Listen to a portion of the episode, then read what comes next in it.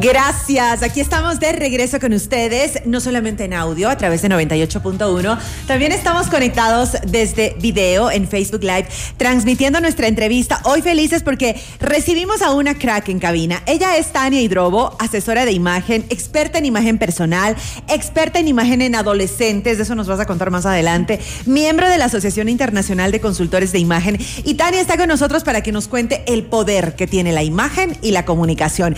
Estábamos revisando un poquito la información que nos enviaste, Tania, y, pones una frase, una frase súper fuerte que es una imagen vale más que mil palabras. ¿Nos puedes contar de qué se trata eso? ¿Cómo una imagen puede, puede representar mucho más que mil palabras?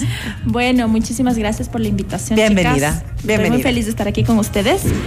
Eh, bueno, ¿qué quiere decir eso?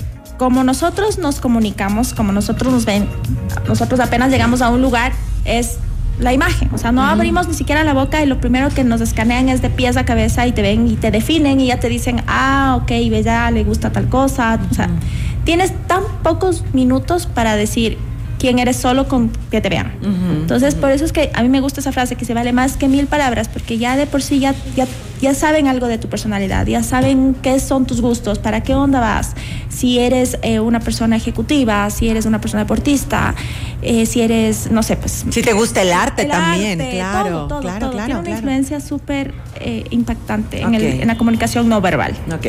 Bueno, y justamente, Tania, hay otra frase muy conocida que la decía antes de de, entrar en esta entrevista al inicio del programa, no hay segunda oportunidad para una primera buena impresión. Es una frase que todavía no descubro quién la dijo, pero súper, súper conocida. Pero la imagen, no nos equivoquemos, no es solamente tu cabello, el maquillaje, cómo estás vestida, la parte externa, sino que también tiene que ver con tu lenguaje eh, corporal. Corporal, no solamente el corporal, también sino tu voz, el tono de voz, cómo manejas las palabras, cómo hablas, cómo articulas. Es una, mm, es una imagen integral, digamos. sí. Eh, y quizás en este momento que me están escuchando decirlo, ay, dicen qué complicado, pero entonces, ¿cómo me visto, eh, me, peino y, y, tengo que comportarme? ¿Cómo, ¿Cómo meto todo esto en un solo envase? Ok, bueno, primero yo creo que hay que diferenciar dos cosas. La parte que es eh, cuando hablamos de comunicación, que esto es lo que nos referimos a la serie de mensajes que nosotros queremos transmitir de diferentes maneras. Ahí entra la parte de, lo que tú dices, cómo hablo, cómo me siento, cómo me paro, eh, porque es la parte en la que nosotros nos estamos comunicando algo. Y la comunicas también con diapositivas, o sea, el mensaje que quieres transmitir con otro tipo de, de, ayudas, de canales, exacto. Y tienes la parte de la imagen, que esta la imagen es lo que realmente nosotros queremos que vean lo que nosotros queremos comunicar. Y ahí entra la parte eh, no verbal, o sea, es, es la parte en la, la comunicación no verbal. Exacto, es como ahí entra el vestido, los colores, cómo estás peinada, cómo estás maquillada, ahí entra eh, toda esa parte. Ok, eso es súper importante la diferencia. Ahora, eh, ¿cómo puedo creo que para poder entender cuál es la imagen que quiero comunicar, tengo que conocerme, ¿no? Hacer este FODA, este análisis profundo de mis fortalezas, mis oportunidades, mis debilidades, mis amenazas, pero también encontrar qué le queda bien a mi edad, a mi trabajo, a lo que estoy haciendo. ¿Cómo se hace este análisis, ustedes los, los expertos en imagen? Bueno, normalmente siempre tenemos una, una charla antes con la, con la persona. Nos conocemos porque es muy básico tomarnos un cafecito, si toma café, un té o algo, nos conversamos, vemos cuáles son sus, eh, sus actividades diarias, qué, le gusta hacer, porque mucho de eso depende también tu estilo.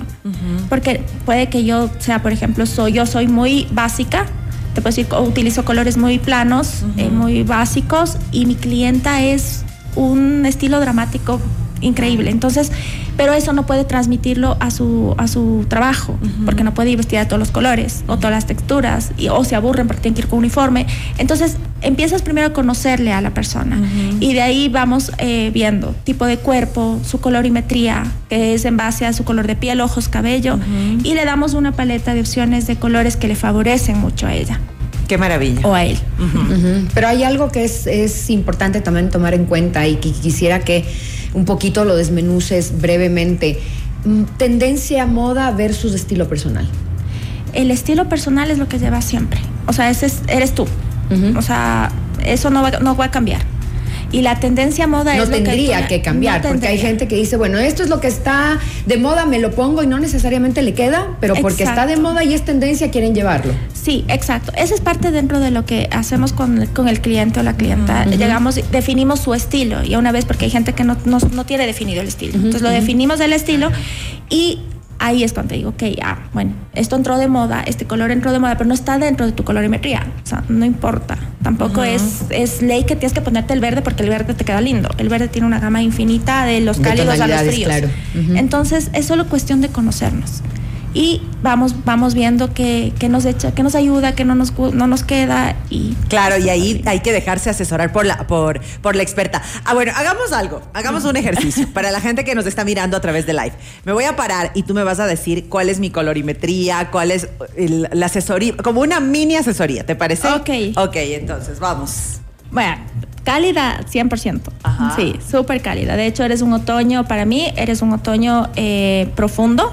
Entonces te quedan todos los colores tierra eh, de la naturaleza. O sea, yo siempre digo es, la naturaleza es tan sabia y es tan perfecta que los colores vienen tal cual. Entonces, eh, tú te metes a una fotografía de otoño y toda esa gama de colores que tienes son los que te quedan. Naranja, este Verde. amarillo, eh, verde, Pero- un café oscuro tal Exacto. vez, porque con los habanos, por ejemplo, yo he conversado con, con Nikki sobre este tema.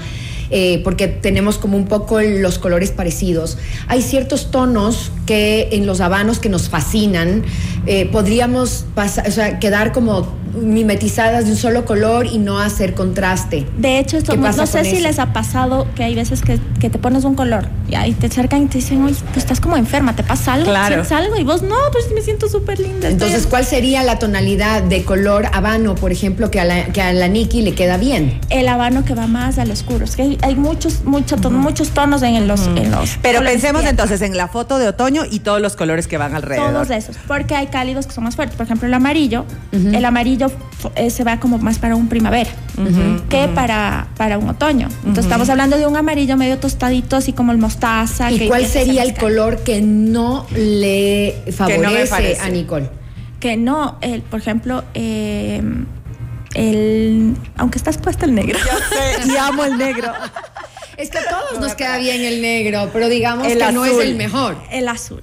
Claro. El azul, por ejemplo, el azul marino.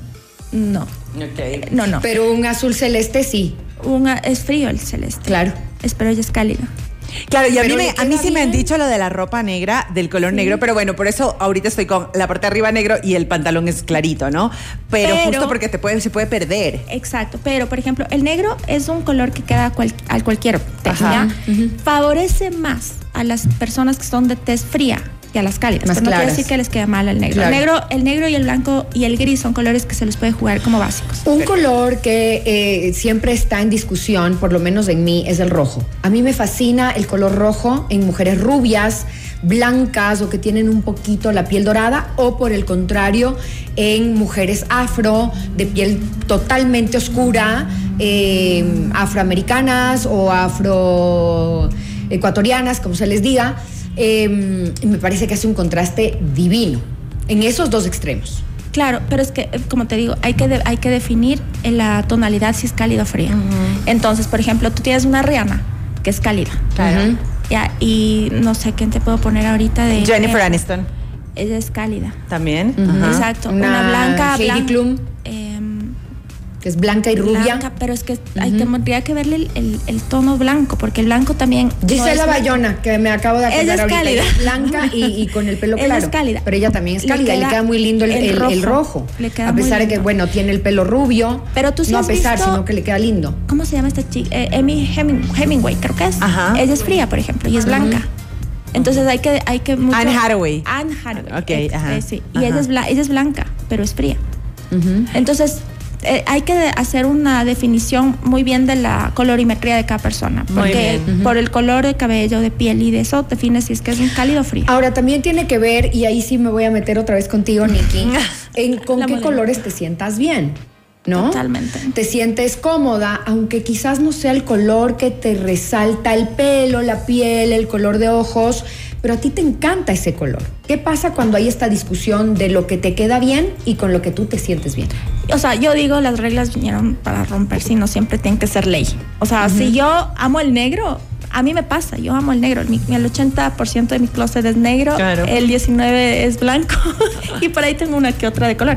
Y me dicen, oye, pero ¿por qué no tienes? Le digo, porque yo amo el negro, o sea, me encanta. Es como lo que te sientes Es con lo que me siento yo cómoda. O sea, menos mal está dentro de mi colorimetría, pero eh, yo, por ejemplo, me pasa que me pongo un rojo, por ejemplo, y me siento Te sientes extraña, pero claro. te queda bien. no, a mí no. Me queda bien el vino. ¿No te gusta? No, no, no me queda, no me, no me siento yo bien. Tú no te sientes bien, pero no necesariamente eso quiere decir que no te queda bien. O sea, yo a mí me, pasa eso con el rojo. pero sí, sí te queda bien el rojo a mí, porque eres pero cálida. no me gusta. Ah. A mí me gusta el naranja, pero el rojo, como me queda en la cara, no, no, me, no me gusta. El lápiz de labio sí, el cinturón, los zapatos, qué sé yo, eso sí. Pero la gente me dice, te queda súper bien, pero a mí no, yo no me siento cómoda. Es que ahí está justo lo que, lo que, lo que tú decías, ¿no? Hay una cosa que te puede quedar bien, pero no te sientes cómoda. Y personalmente creo que la fortaleza de una buena imagen es justamente la percepción, la proyección. Y no puedes estar incómoda. Es decir, no puedes sentirte, por más de que me digan, ponte labios rojos, yo me siento rara con los, con los labios rojos. Es como, por ejemplo, por ejemplo, te, te, sientes súper incómoda con un color. Vas a una entrevista de trabajo. Y no, pues dije, como todo el mundo me dice que me queda lindísimo ese color, entonces voy a ir con ese color y en la entrevista de trabajo estoy pasándola mal, porque no me siento cómoda, titubeo, eh, me siento extraña, siento que me está viendo todos los pelos en la cara, así como que, ay, las ojeras, las arrugas, o todo. Entonces no estoy enfocada en, en la, entrevista. ¿Tanto puede influenciar el color más que la seguridad en tu conocimiento, en tu manera de hablar, en cómo proyectas tu energía? Muchísimo. No tienes idea. O sea, tú simplemente levántate un día eh, triste, o sea, un día bajón. Y si te pones ropa oscura negra, vas a estar así todo el día. Pero si le das un poquito de color o alguna cosa o vas a un lugar, entonces dices, no, no, no, tengo que levantarme, tengo que hacer algo, algo, así sea una pulsera. Es verdad. Es tu ancla. Ajá, es verdad. Y así el color nos permite proyectar y vibrar. Mi querida Tania, qué increíble entrevista. Este, amigos oyentes, es el primer capítulo de las clases de imagen y comunicación. porque vamos, vamos a prepararnos, porque hay algunas preguntas. Vamos a prepararnos para la imagen para una entrevista de trabajo, la imagen a la tercera edad, la imagen cuando, no sé, vas a, vas a una cita para una cita de negocios, para, conocer a alguien, para una conferencia. Así que vamos entonces a tener más entrevistas sobre esto. Si tienen ideas de temas, nos pueden eh, sugerir acá a nuestras redes sociales o a nuestro WhatsApp. ¿Dónde te seguimos, Tania? En Instagram, en tania.hidrobo. Ajá, perfecto. En Facebook es exactamente la misma. Gracias. Y no tengo TikTok. Sin H con B pequeña. Muy bien, gracias, gracias. Pueden repetirse la entrevista en nuestro canal de YouTube. Ya regresamos.